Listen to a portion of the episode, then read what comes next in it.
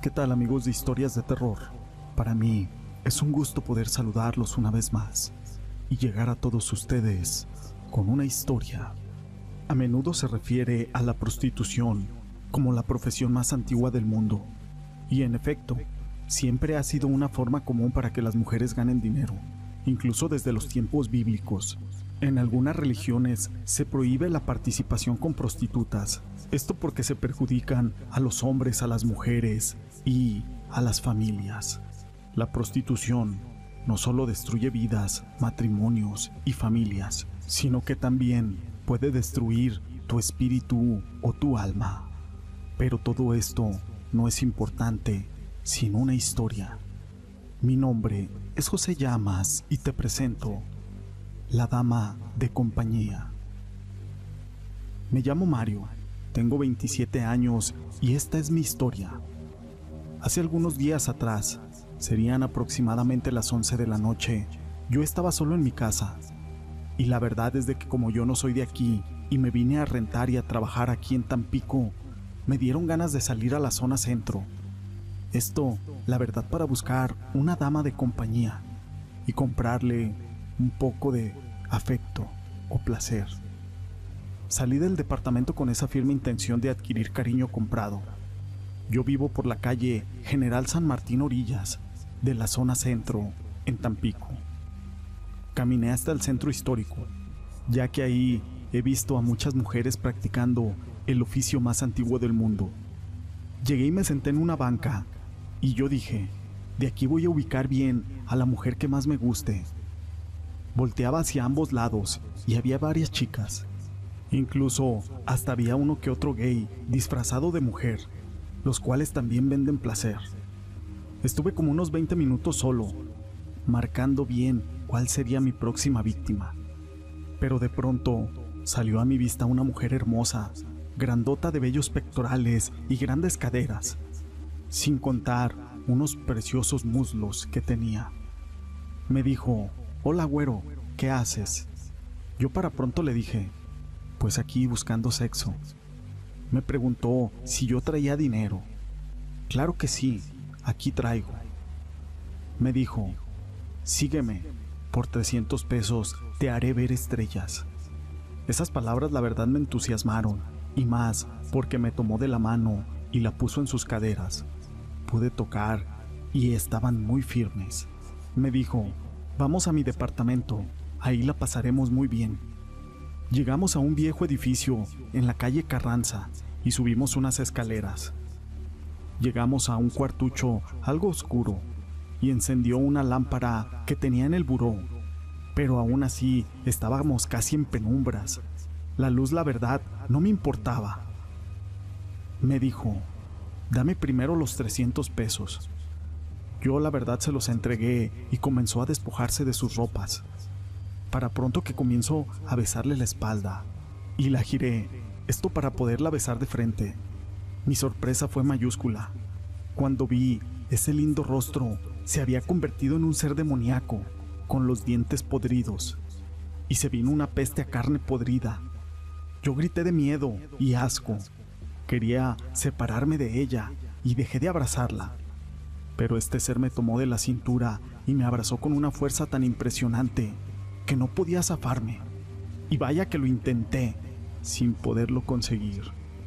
Esa horrible aparición comenzó a besarme mi cuello y mi boca mientras expedía un olor nauseabundo. Yo no quise vomitar del asco, pero como me estaba abrazando tan fuerte, me comenzó a faltar la respiración. De pronto me desmayé. Desperté al día siguiente, como a las 10 de la mañana, cuando unos vecinos de ese edificio me sacudieron. Esto para preguntarme qué se me ofrecía. Yo la verdad estaba un desconcertado y modorro. Solamente les conté lo que me había pasado. Ellos me escucharon y me dijeron que yo era una víctima más de un fantasma. Me explicaron que en ese edificio había vivido una prostituta y que ahí llevaba a sus clientes.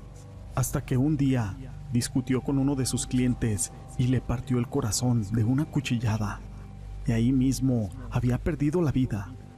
Y que muy seguido se le aparece a los trasnochadores como yo y se los lleva ahí mismo a su departamento. Incluso ahí mismo abrieron los vecinos y curiosamente no había nada de lo que yo había visto una noche anterior. La verdad es de que a las otras personas que habían encontrado ellos no les habían creído mucho, porque siempre estaban ebrios. Pero yo iba en mis cinco sentidos. Ahí mismo en ese momento me desplomé en el piso, sumido en un mar de preguntas. Yo sabía que no lo había soñado. Yo lo viví. Y como prueba tenía en mi mano aún su fragancia, cuando ella me agarró la mano. Los vecinos me confirmaron que era su perfume favorito. La verdad es de que yo ya no quise saber más.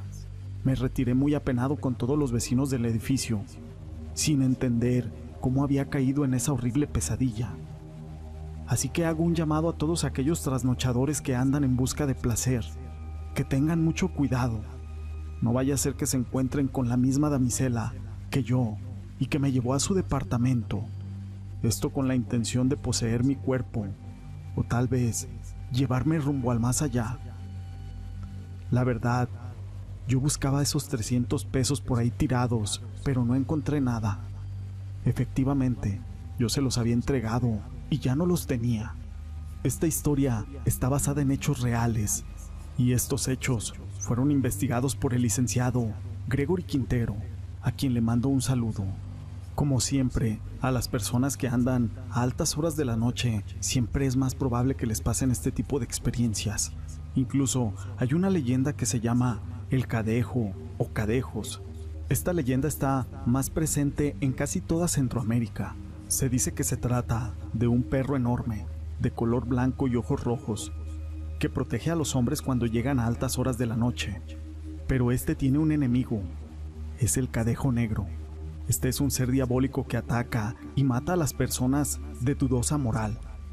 Cuando ambos espíritus tanto el protector como el diabólico se encuentran, comienzan entre ambos una lucha a muerte, que normalmente le da tiempo de huir a las personas.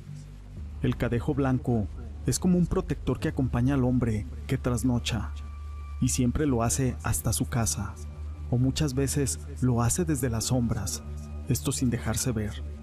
Normalmente se siente como una presencia que no puedes localizar. Su afinidad es defender a un borracho o a un trasnochador del cadejo negro. El cadejo negro, dependiendo de la cultura, se enfoca en una leyenda que puede tener dos fines. Matar a las personas de dudosa moral o a las personas que no puede defender el cadejo blanco. Esto siempre pasa a altas horas de la noche. De acuerdo con las creencias, estos cadejos nunca muerden, solamente cuando luchan entre ellos. Ahí sí existen mordidas, y pueden causar un daño golpeando o aplastándolo, debido a su gran tamaño. Y cuando atacan a las personas que andan a altas horas de la noche, lo dejan como si hubiera recibido una paliza. Pero esto solamente es una leyenda. Estas historias las quise compartir con ustedes. Si les han gustado, déjenme su pulgar arriba.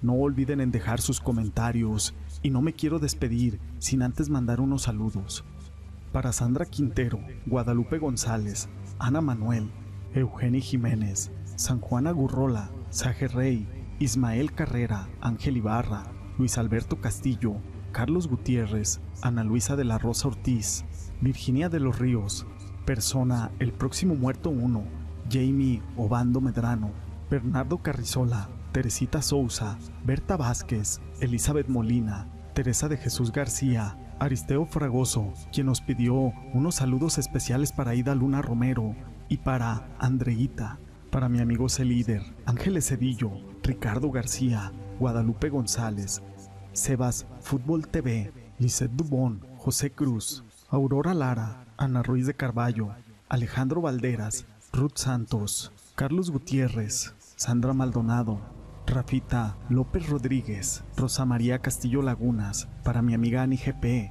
Nolan Ryan, David Morales. Sé que me faltaron algunos, pero de verdad, gracias por ser parte de este canal.